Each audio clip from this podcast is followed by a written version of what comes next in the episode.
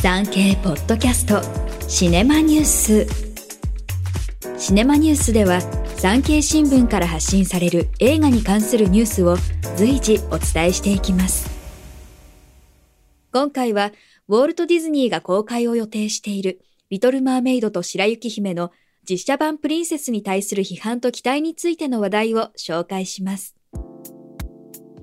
今年は世界のアニメ業界をリードしてきたアメリカのウォルト・ディズニーにとって創業100年の節目の年です。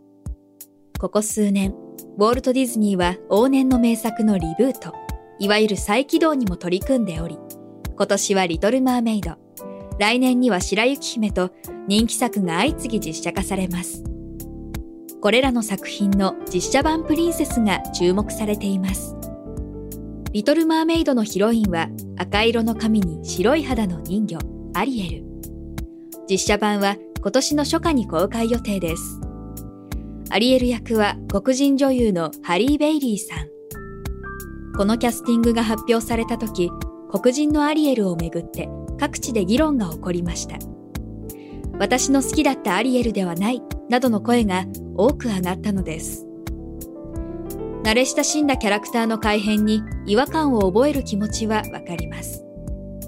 ただ、それだけで新たな出会いを放棄するのはもったいないかもしれません。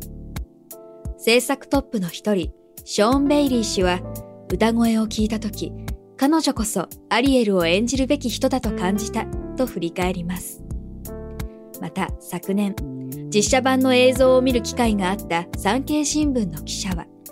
ハリーさん演じるアリエルの歌声の素晴らしさに驚かされたと話しています。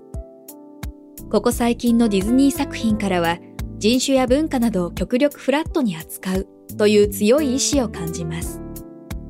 来年には白雪姫の実写版もアメリカで公開予定ですが、白雪姫を演じるレイチェル・ゼグラーさんのルーツはラテン系です。1937年公開の白雪姫はディズニーの看板作であり、言外に込められたメッセージを感じます。最近のディズニー作品に戸惑いを感じるファンも少なくないようです。多様性を盛り込むものの、キャラクターとして反映しきれていない。何度も見返したくなるような魅力的な作品になっていないとの声もあります。その一方で、自分たちが表現の可能性を切り開くというディズニーの強い意気込みを感じるファンもいます。これらの試みが世界でどう受け止められるのか、重要な転換点になる可能性もあるでしょう。一方、日本アニメ界からも転換点と位置づけられそうな作品が登場しました。往年のバスケットボール漫画を映画化したザ・ファーストスラムダンクです。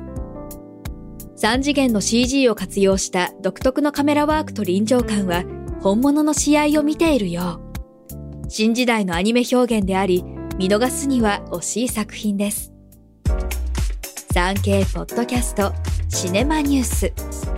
最後までお聞きいただきありがとうございます。ぜひ番組のフォローをお願いします。ナビゲーターは徳重みどりでした。